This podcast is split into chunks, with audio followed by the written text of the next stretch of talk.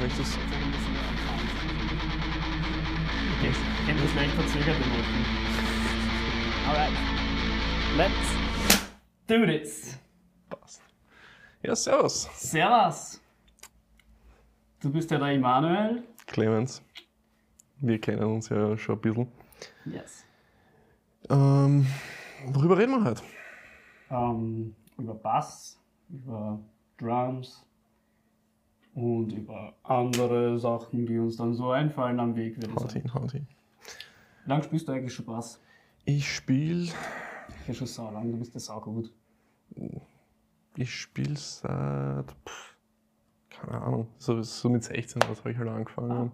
Okay. Ja, Voll. Und sind gute 10 Jahre. Voll. ich war mit 16 mit Drums begonnen. Zufall. Das. Was, ma wa- was machst du musikalisch so aus? Du bist, ich kenne dich eigentlich nur als Metal Drummer. Blastbeats. Für, für Blastbeats. Ja. Ähm, du spielst bei, bei den Kirchen. That's right. Eons- Eons of Ashes. Ja. Weitere weiß ich nicht. Ja, Workout eigentlich auch, aber ist schon ein bisschen länger Okay. eigentlich still geworden. Okay. Aber kann man auch noch anführen. Kann man auch noch anfangen. Ja. Nice, Ich nice. habe Legal Jazz Branch und Eyes in the Void. Voll, voll. So weiter. Also das sind so, sind so meine Projekte, die halt, die es noch gibt. Ähm, ich würde sagen, mh, eine, eine der Dinge, die mich in letzter Zeit ein bisschen beschäftigt, ist generell so, mh, man redet oft von, weiß ich nicht, Influences, von Leute, die einen beeinflussen. Mir kommt das oft vor, als wäre das eigentlich mehr so ein Name-Dropping von Leuten, die man cool findet und ein bisschen weniger so. Also, ab wann zählst du irgendwas, was du dir anhörst oder was dir taugt, wirklich zu einem musikalischen Einfluss? Ja, weiß, was du meinst. Weil, also, jetzt, jetzt ein, kleines, ein kleines Beispiel. Ich kenne viel Zeug, das ich höre, auch viel höre, das aber jetzt in meinem Spiel nicht rauskommt. Oder Mhm. wie, wie ist denn das bei dir so? Ja, so mit Name-Dropping, ja, prinzipiell kann man das eh machen. Ich mein, man findet dann halt mit der Zeit selber raus, wenn man irgendwie Parallelen sieht, also sieht, wie, wie sie gewisse Parts im Songwriting ergeben halt. Hm. Und wenn, ich- wenn ich es dann ein bisschen sickern lasse und drüber nachdenke, so, hm, es geht eigentlich schon ein bisschen in diese Richtung oder diese Richtung und von dem her kann ich ein bisschen extrahieren, was tatsächlich die organischen Einflüsse sind, nicht nur die, die ich gerne hätte, Mhm. sozusagen. Also passiert eigentlich immer im Nachhinein noch ein Songwriting, dass ich dann sagen kann, okay, der Part ist wie vom Tesseract Schlagzeuger oder sowas. Mhm. So oder so. Ah, der Blastbeat ist George Couliers. Okay. Ja, ja, okay. Ja, von, von, von der Perspektive her gibt das, ergibt das schon definitiv Sinn, weil, ja, wie gesagt, mh, ich, ich, ich finde, ich finde, halt, dass, dass Einfluss nicht direkt gleich ist mit Hörgewohnheit in vielerlei Hinsicht. Also Mhm. zum Beispiel auch, wenn ich, wenn ich jetzt Metal spiele und meine Hörgewohnheiten andere sind, dann sind diese anderen Hörgewohnheiten trotzdem nicht in dem, oder vielleicht sind sie drin, aber jetzt nicht so bewusst. Mhm. Ja.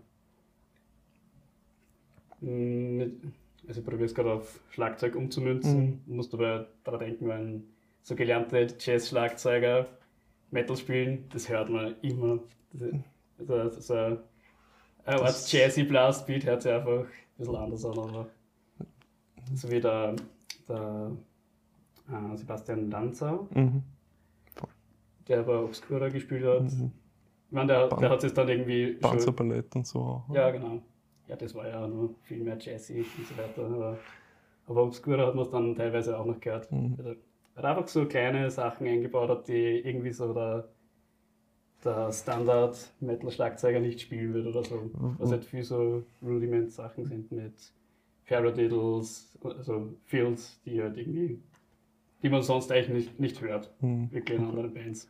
Wo- Wobei Grossmann halt schon sehr cool war als jetzt davor.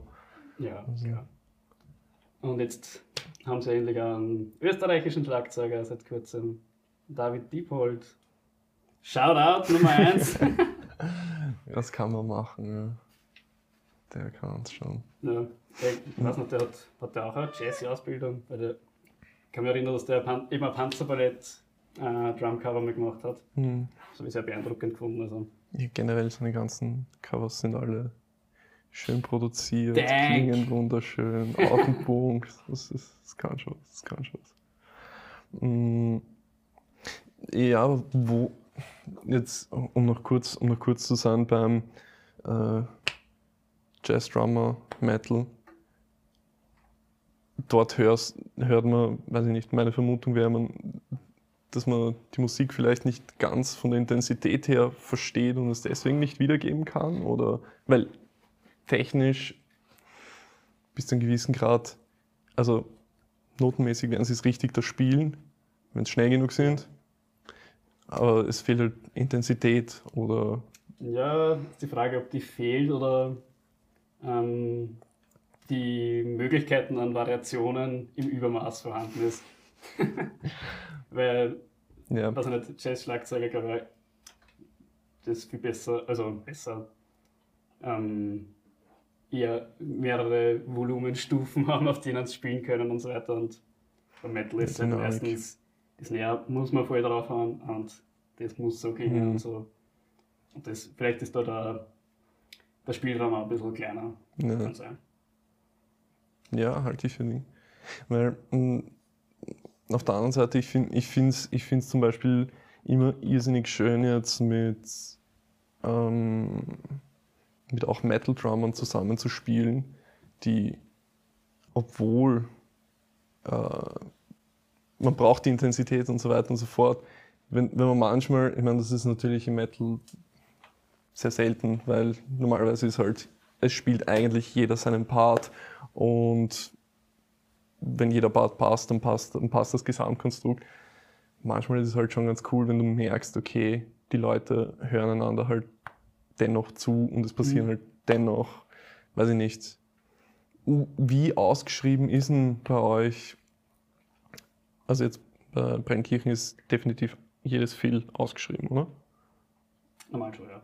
Ja. Also, Also das ist, das ist Track wird, oder so. wird alles festgelegt. Das ist Normal schon, manchmal, gibt- also beim letzten Mal hat es dann noch Veränderungen gegeben. Mhm. So, aber jetzt da nicht so riesige, sondern das Feel ist jetzt da so lang und halt eine Variation. Und dort sind die, dort sind die Akzente und so. Ja. Äh, Weil, weil das ist halt, das hat halt, das ist auch, also auch einen irrsinnig coolen Vibe. Ich finde manchmal auch ganz schön, wenn sozusagen, also manches bis zu einem gewissen Grad offen gelassen wird. Das erfordert natürlich dann wieder ein bisschen, bisschen anderes Dings, weil Ja, da muss die, an Musikalität. dann. Nein, du musst, die, du musst die mal hören, was einmal fürs, die erste Schwierigkeit ist. Also, gerade als Bassist live, da höre ich mich selber oft nicht. Ja. Also, dann, dann ver, verlangen, dass mich der Drummer hört, ist halt natürlich schwer. Ja, das Aber- ist sehr interessant. Wie geht es dir da in Live-Situationen? Also hast du Erfahrung mit In-Ear oder normales? Ich, ich habe noch keinen In-Ear-Gig gespielt.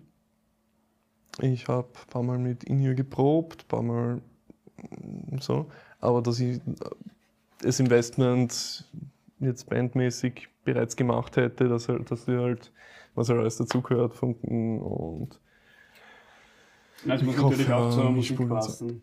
Und so, weil manchmal lebt es uns, weil das In-Ear natürlich hauptsächlich verwendet wird, glaube ich, dass man halt einen Click-Track verwenden Mhm. kann und so weiter. Und Dings.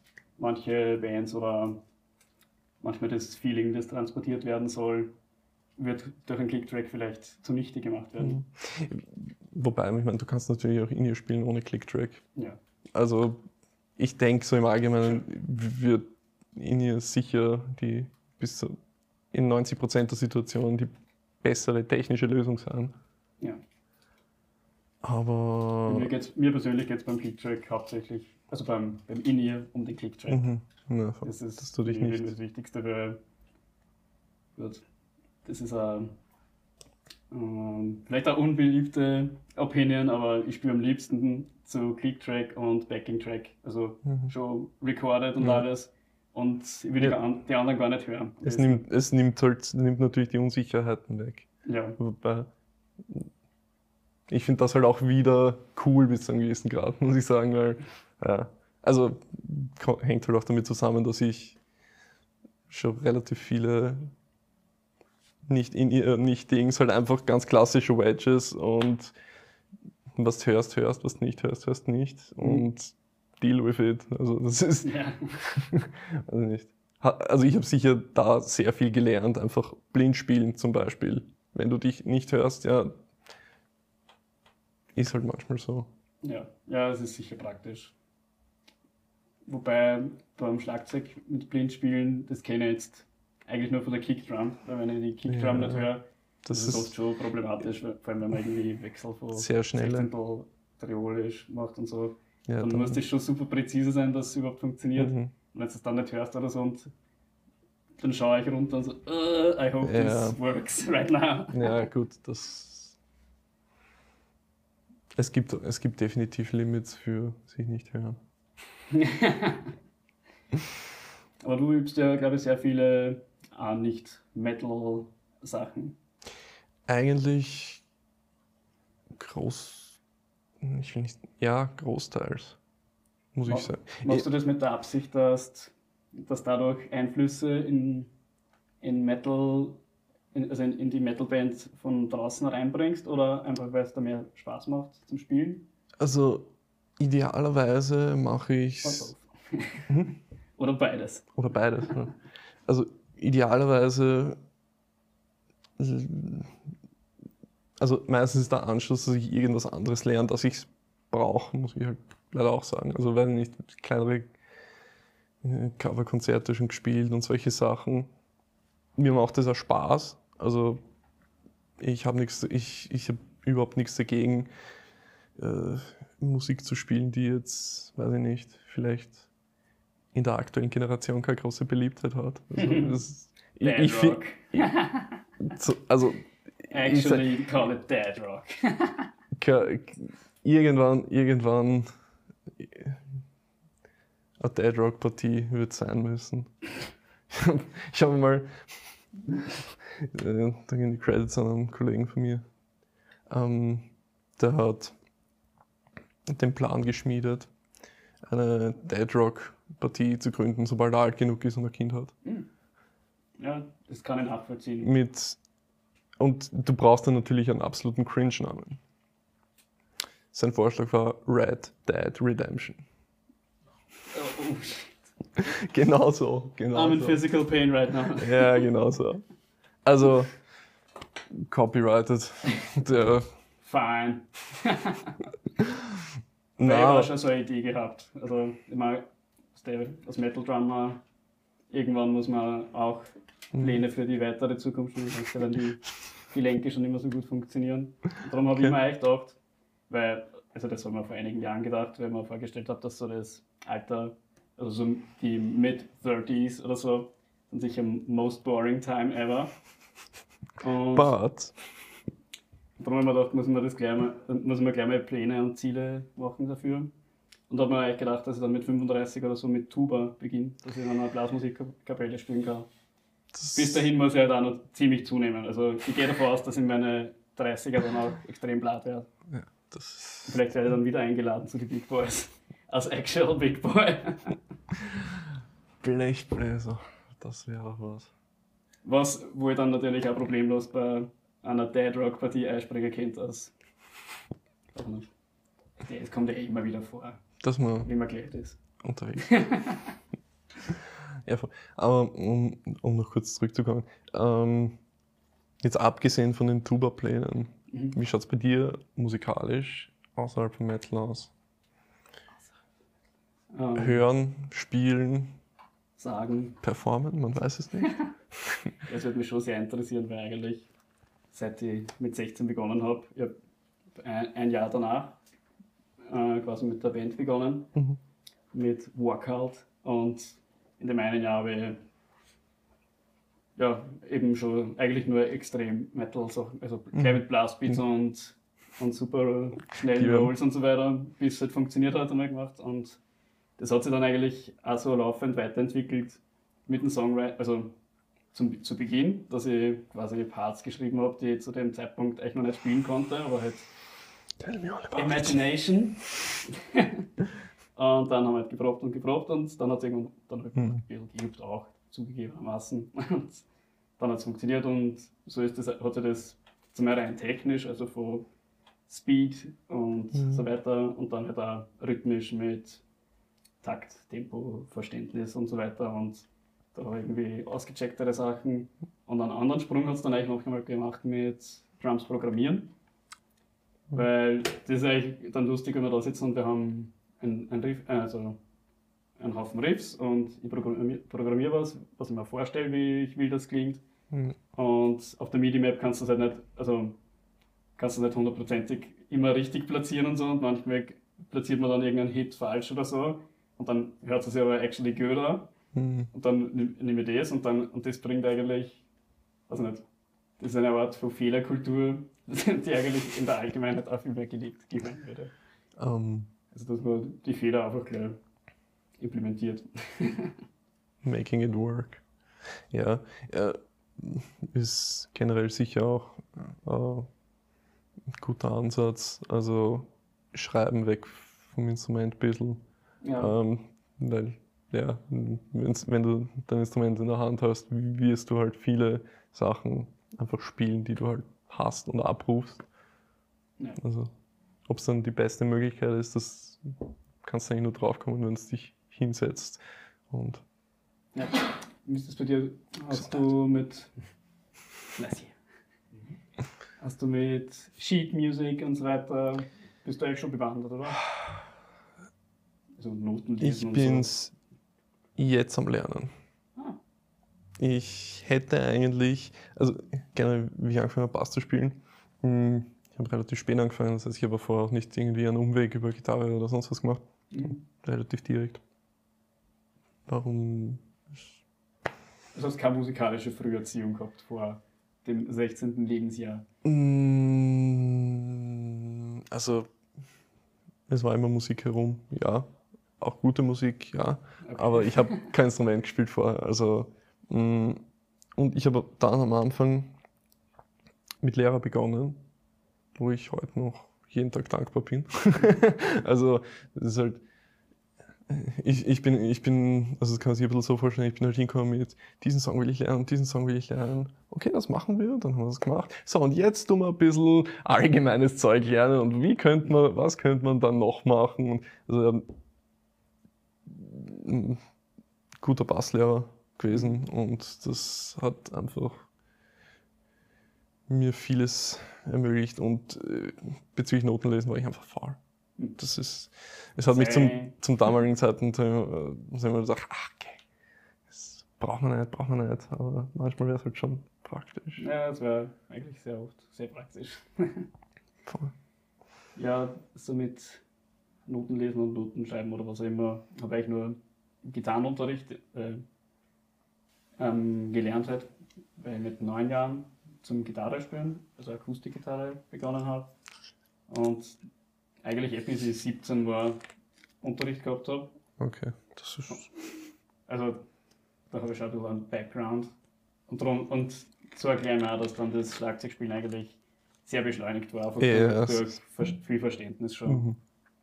Aber ich kann mich ehrlich gesagt nicht daran erinnern, was der, der, Initiat, der Initiator war, warum ich, ich mir dann irgendwann um, beim Hofer um 200 Euro äh, so ein Anfängerschlagzeug Ja. gekauft habe.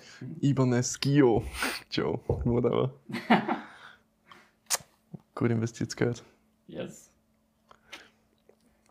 Na, aber das heißt, du würdest generell auch andere Musik gern mehr spielen? Oder? Ja. Ja. So, so, Ja. das ist- ich, ich, I would do that. Nein, weil ich äh, muss ganz ehrlich sagen, ich, ich weiß nicht, ein paar so 80s Cover Gigs gespielt und solche Sachen. Geil. wenn, wenn das Zeug einfach. Funky, funky shit. Ja, aber selbst äh, einfach die, die, Taking Ur, the bass for a walk. die Urgewalt eines Four on the Floor, das ist. Da kannst du Metal spielen, was du willst. weil- Wenn der einfach. Das, das, das, das sind Intensitäten, die. Das sind Publikumsinteraktionen, die kriegst du mit einem Blastbeat nicht zusammen. Wow. Hold it there. Also, mir sind die Blastbeats auch lieber, aber Okay, it has a place. ist okay. Ja, und sonst ähm, mit Illegal Jazz Brunch, da habt ihr eh schon mehr, seid ihr ein bisschen mehr outgoing schon, oder? Ja, also Es geht schon ein bisschen Metal und ein bisschen Es- Bum Bum. es ist so, es ist so pro, also es ist Math Rock, instrumentaler Math Rock und da muss ich sagen, ist halt musikalisch ähm, geschrieben hat das Zeug der Niklas, also das ist halt unser Gitarrist, Niklas Mhm. Kammerzelt. Zu Shoutout. Shoutout euren eigenen Bandmember. Also, verbieten. Wobei, du darfst. Ähm,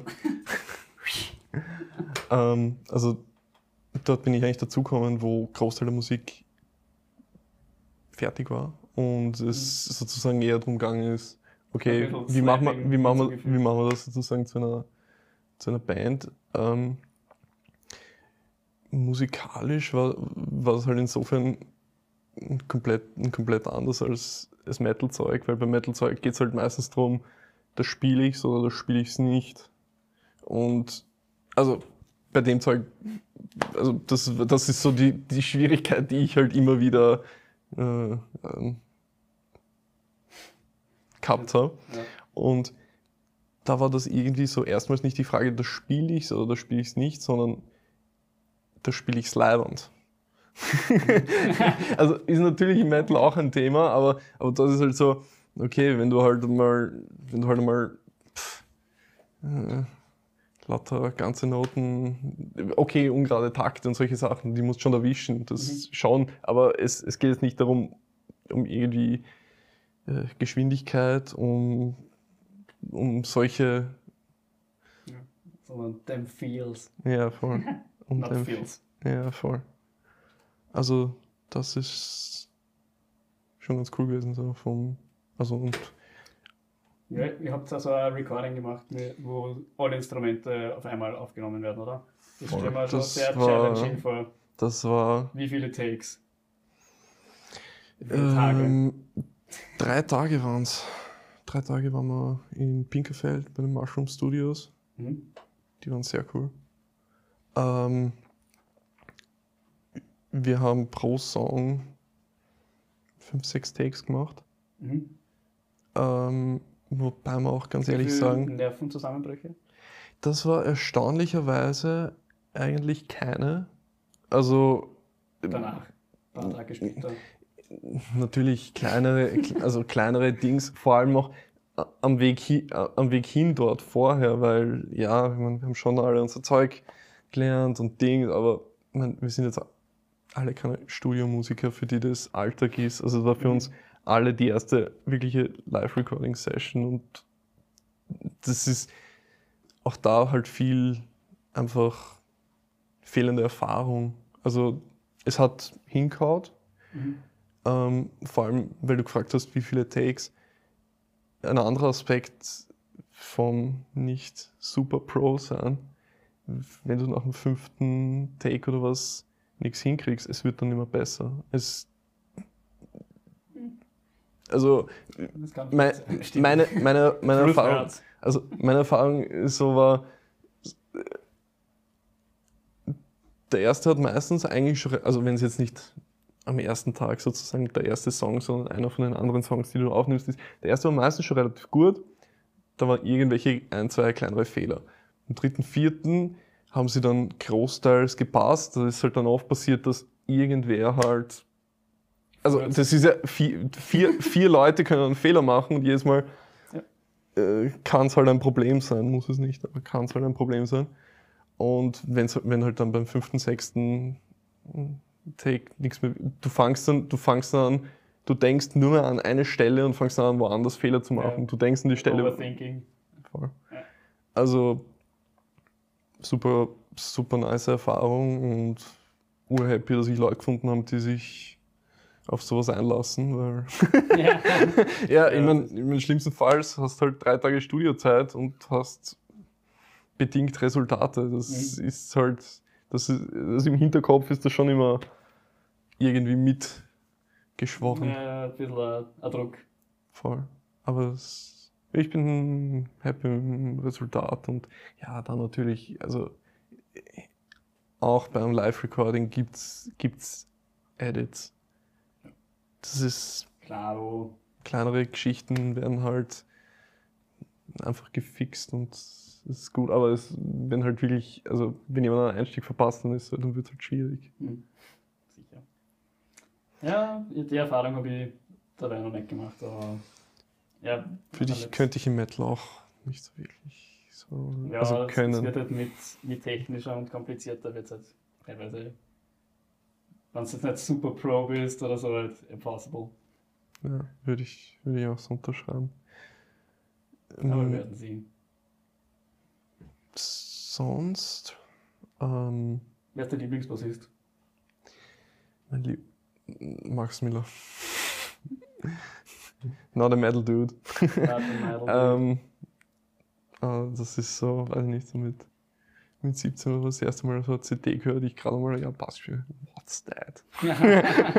I need more of that in my Oh. life. Und Metal-Bassist? Gibt's sowas? Das sind einfach, das sind einfach viele cool für das, was sie machen. So Overall Package würde ich dennoch in Webster reinhauen, weil Yeah! der, also supporting fucking Florida Death Metal! voll und weil er halt auch nicht nur das ist, sondern halt auch Plotted Science und Mhm. anderes sehr weirdes Zeug und Und er ist ein ziemlich nicer Dude, glaube ich, was was ich mitbekommen habe in Interviews oder beim Merch-Table. Voll. Habe mal mit ihm gesprochen. Lieblingsdrummer. Uh, I wasn't prepared for that. ähm, eine gute Frage. Das wechselt immer ein bisschen. Also in letzter Zeit würde ich jetzt sagen, glaube ich, Elliot Hoffman von Carbon. Mhm. Also Ah, den, den hören wir oder schauen wir gerne Drum-Videos an, weil das ist auch nur mindblowing. Das und es war, glaube ich, das erste. Es gibt irgendeins, wo er nur zu, zu Hause ist und darunter steht immer genau das Sticking, wie er rechts, links Kick und so weiter spielt. Und das wechselt alle zwei Takte. Und mir ist da wirklich schwindlig geworden. Ich habe dann das Handy, oder wo ich geschaut habe, weggeben müssen, weil ich habe das nicht mehr hab's- Es war, als würde ich selber gerade üben und irgendwie aber einen Knoten haben und der geht nicht auf. Und so, oh mein Gott. 25% Geschwindigkeit. Okay. Ja, also das ist irgendwie so. Das ist so superhuman, also das verstehe ich nicht, wie, wie man sowas machen Mhm, kann. ja. Also das ist echt so crazy. Sonst. Hm. Non-Metal? Vielleicht auch. Hm, naja. Ja, Buddy Rich ist halt auch ein Klassiker. ein Klassiker. klar, ein Klassiker aus. Ja. Well, well. Obvious answer. ähm, Anderson Park, würde ich jetzt auch sagen. Oh mein Gott. also den voll. liebe ich sowieso über alles. Absolut. Also das hat ja, das sind auch so die Bereiche, wo ich gerne außerhalb von Metal Mhm. spazieren gehe. Also eher R&B und Funk und so in die Richtung. Das macht halt, also sowieso Funk und alles, was halt in diese Richtung von Mhm. Groove geht, macht halt am Schlagzeug einfach am meisten Spaß zu Mhm. spielen. Auch wenn ich so irgendwie allein im Proberaum jetzt übe, Mhm. spüre ich meistens funky Sachen oder, also da übe ich nicht explizit irgendwelche, also teilweise ein bisschen. Ja, also, schon. also dass man, dass man auch nicht einrostet, aber the funniest ist halt the Jammen. grooviest. Ja, Das- Funk und ja. Ja, aber es ist ja, ist ja dann interessant, wie man diese, aus dieser Übung von Funky und Groovy, wie man diesen Groove dann sowieso, was ist Groove und wie bringe ich den in Metal mit? Mhm. Was glaubst du? Was glaubst du, Rätselritter? Was, was glaube ich? Ähm, ja, erstens, erstens muss einmal es muss, es muss passen. Es ist. Ja. Das Eigentlich Ich sollten glaub- wir das wissen, weil wir sind die Rhythmusfraktion schlussendlich. Drums Bass. Ja, voll. Was wäre das Wichtigste? Ähnliches Verständnis von. äh, Ähnliches Vokabular, wie man welche Emotion transportiert. Na, ich habe es ich hab's eigentlich bei Weitem weniger, ähm, hm, wie soll ich sagen, sondern eher, eh- genau, wie, wie man die Musik versteht, also im Sinne von, wie ist es viel von dem Part, wie weit, wie, wie sehr, wie weit nach vorne muss der, muss der Part ziehen oder Ja, Und was- Chemie einfach stimmen. Was mich, was mich auch interessieren würde, ähm, mit, mit Clicktrack gehen ja, also wie genau macht ihr den Clicktrack? Gibt es bei euch zum Beispiel, weiß ich nicht, einen Chorus, der 10 BPM, BPM schneller oder langsamer ist als der Rest? Oder ist das, ist das für euch considered einfach Bad Songwriting? Na, es, also es kann nicht funktionieren. Bei, also bei Tränkirchen haben wir schon Tempo-Changes, also Mhm. fluently. Ja. Teilweise halt ein Part ist aus, kurze Pause und Mhm. dann geht es in ein langsames Ja. Tempo oder so. Also das geht eh. Kürzlich bin ich aber auf die ähm, auf metrische Modulation gestoßen Can of Worms. and I love it. Also, Das, wenn's fun- das ist so, wenn es ausgeht, ist es so cool. Ja, es, muss, es muss ja rausgehen und das ist teilweise echt painful, dass, dass man da hinkommt. Mhm. Also metrische Moderation, kurz gesagt, das Tempo wird in einem bestimmten Verhältnis geändert, das auch dem Verhältnis von verschiedenen Notenwerten entspricht, also von Viertelnoten zu punktierter Viertelnote oder triolisch oder so oder so. Gibt es dann einen gewissen Faktor, wie man das Tempo umrechnet und dann verändert sich auch der Klick und dann ist alles crazy. Und, es ist, und es sollte eigentlich ein natürlicher, also natürliche Tempo-Change sein. Ja, es ist auf jeden Fall ein musikalischer Tempo-Change. Ja. Weil bei, einem anderen Bandprojekt, das ich gehabt habe, da haben wir die, die ganze Musik ohne, also zu dem Zeitpunkt haben wir noch keinen Klick verwendet und Mhm. das quasi nicht festgelegt und haben es halt geprobt und geprobt und dann haben wir dann gesagt, okay, jetzt in ihr Monitoring und Mhm. Click-Track. Dann haben wir gesagt, okay, das ist jetzt das Tempo für ein zusammenhängendes Stück von 20 Minuten oder so. Und of course, it was not the same anymore. Und wir haben das, den haben wir dann schon ziemlich zerhackstückelt quasi, dass Mhm. wir, okay, wir sind durchgegangen, haben es in, in dem Standardtempo gespielt und dann, okay, der Part hat vorher viel mehr druckt, weil er irgendwie, weil man irgendwie automatisch vom Gefühl her ein bisschen langsamer wird.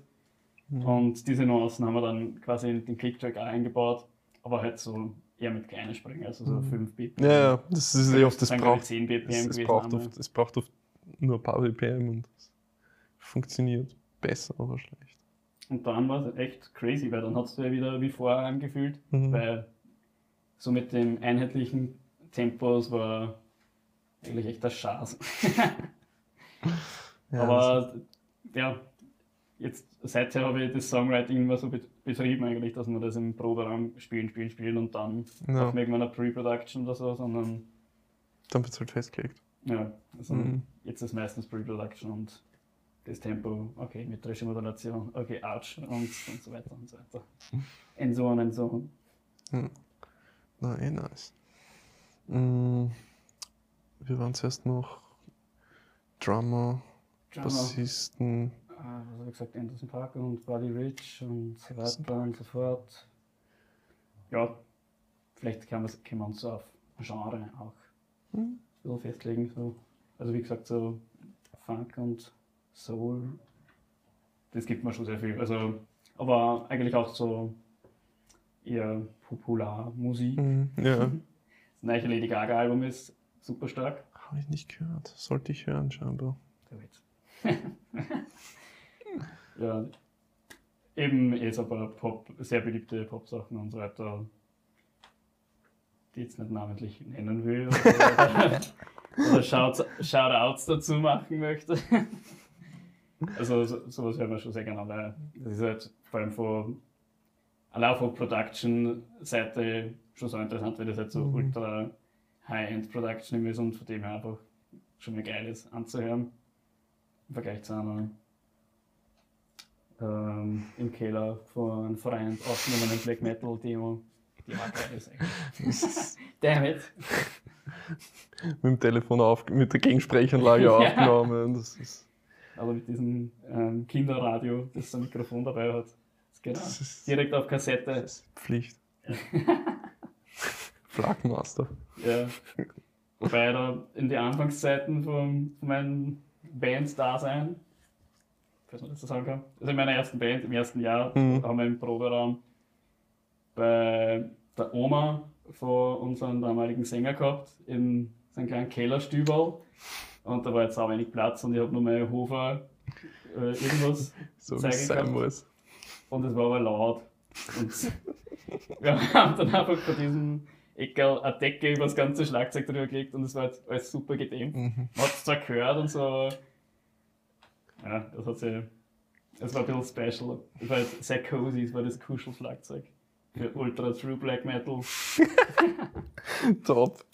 Ah, Also das war, ist auf jeden Fall erwähnenswert. Ja, mit 17 halt super True Black Metal sein, das ist sowieso eine Erfahrung, die, die, die, die, und die- vor allem unseren jugendlichen Zusehern ans Herzen legen möchte. Man sollte einfach, wie gesagt, ich, ich, bin, ich bin im Black Metal nicht so eingekippt, gerade leider nicht als 17-Jähriger und auch, das heißt, das, auch mir ist diese, ist diese, diese Erfahrung bislang verwehrt geblieben, aber I guess mom it's the new me. It's not a face! ja, kannst du dich schon mal vorbereiten. Kannst, such da einen Wald oder irgendeine so eine Sandgrube für Fotoshootings und dann Ich glaube, ich, ich, super glaub, ich, mit, also mit, du willst dir kein Zirkel ich, glaub, ich, glaub, ich kann mal, ich, ich, ich kenne da die richtigen Leute, die guten Input bezüglich True Shit haben. Ja, das war schon lustig. Vor allem bevor ich zur Band dazugekommen bin, also kein Shoutout zu Workout an dieser Stelle, ähm, hat es schon Epic Promo-Fotos gegeben. Da waren glaube ich 15 und waren Bassist und Gitarrist. Und natürlich haben sie ein BC Rich Warlock gehabt Obviously. und haben damit auf der Terrasse von der Mutter des Gitarristen neben die Topfpflanzen gepostet. Hey, Also dann haben sie mich gefragt, ob ich Schlagzeug spielen will und was hätte ich machen sollen. das Das, ist, das hat mir einfach da, die Ästhetik. I da, was, I, I was vibing I was with it. ja, das ist verständlich. Was soll ich sagen, so zum ganz räudigen Black Metal oder so habe ich auch nie so Mhm. In Connex sondern eher Death Metal. Florida Death Metal, gesagt. Ja, ist, ist verständlich. Mm. Was, was könnten Ja. einen, eine Drum-Sache noch bester, absurdes guter Drum-Sound, also man, hat man zufällig, äh, also Drum in meinen Bands-Namen, Mhm. ähm, mir mal gezeigt und so bezüglich Drum Sound ist das einfach für mich so irgendwie. Ich, ich, ich, ich, lasse diesen YouTube-Kanal öfters einfach laufen, wo er, also Carter McLean, weiß ich nicht, ob der Dude was sagt, No. irgendein, irgend so Broadway-Dude, der macht Reviews von allen möglichen Drums Mhm. und er spürt einfach und es ist so schön. Es ist so schön. Er hat so, du kannst einfach so 20 Minuten dir, oh ja, genau, diese 64er Snare, genau das habe ich in meinem Leben gebraucht. Ja, es ist, oh, ja, es ist klar, dass sie die 8,5 Zoll ja, genau. ganz das, anders das, daher. ist, ah, ach, das, die, vor, allem, die Bronze, die Bronze macht Oh. die, diese Wärme. Natürlich keine, natürlich keine Ahnung von gar nichts, aber Aber dann weißt du, dass du das in deinem Leben gebraucht hast. oder? ja, voll. Ja, das muss man unbedingt schicken oder muss man checken. Hook you up. Machen. Sonst, was ist der Lieblingsbass? Wie viel Bässe hast du? 20? Na. Ich habe knapp mehr als ich spiele, aber es sind nur fünf, sechs, sowas. So an wirklichen. Einen, der halt ein paar mehr Seiten hat und hinwerden kann fürs Metal-Zeug. Und ein paar Holzscheiben. Und ja, genau. Ja, aber ich glaube, ja, nachdem der Black Metal Phase ja leider ausgeblieben ist. Ja, ich habe ich hab keine BC Reach. Nein. Ich habe ich hab einen Bass mit einem Pointy Headstock. Oh, Zählt das? Das ist. Der Kurs stimmt. das Geilste finde ich bei Suffocation. Der spielt auch irgendeinen. Kennst du den? Der, ich glaube, das ist ein Signature Bass, der, wo da unten so Schoner drauf hat, dass er vor sich hinstellen kann und, und spielen kann. Das ist Ja, on point. so wie alles bei der Band. Das Oh ja. ist Ja, Suffocation. Nice Death Metal. einmal eine Show spielen, die so tight ist wie eine von Suffocation. Das wäre so gutes Life Lebensziel. Ja, voll. Bucket List. Ja, sonst Groove, Drums, haben wir irgendwas vergessen? Was Wichtiges? Ich glaube, ich glaub, wir haben's. Wir haben das super gemacht, glaube Voll. Hadi. Hat mich voll gefreut. ich. Ja, ich auch. Gerne. Und somit, danke We fürs out. Zusehen. Outro Roll.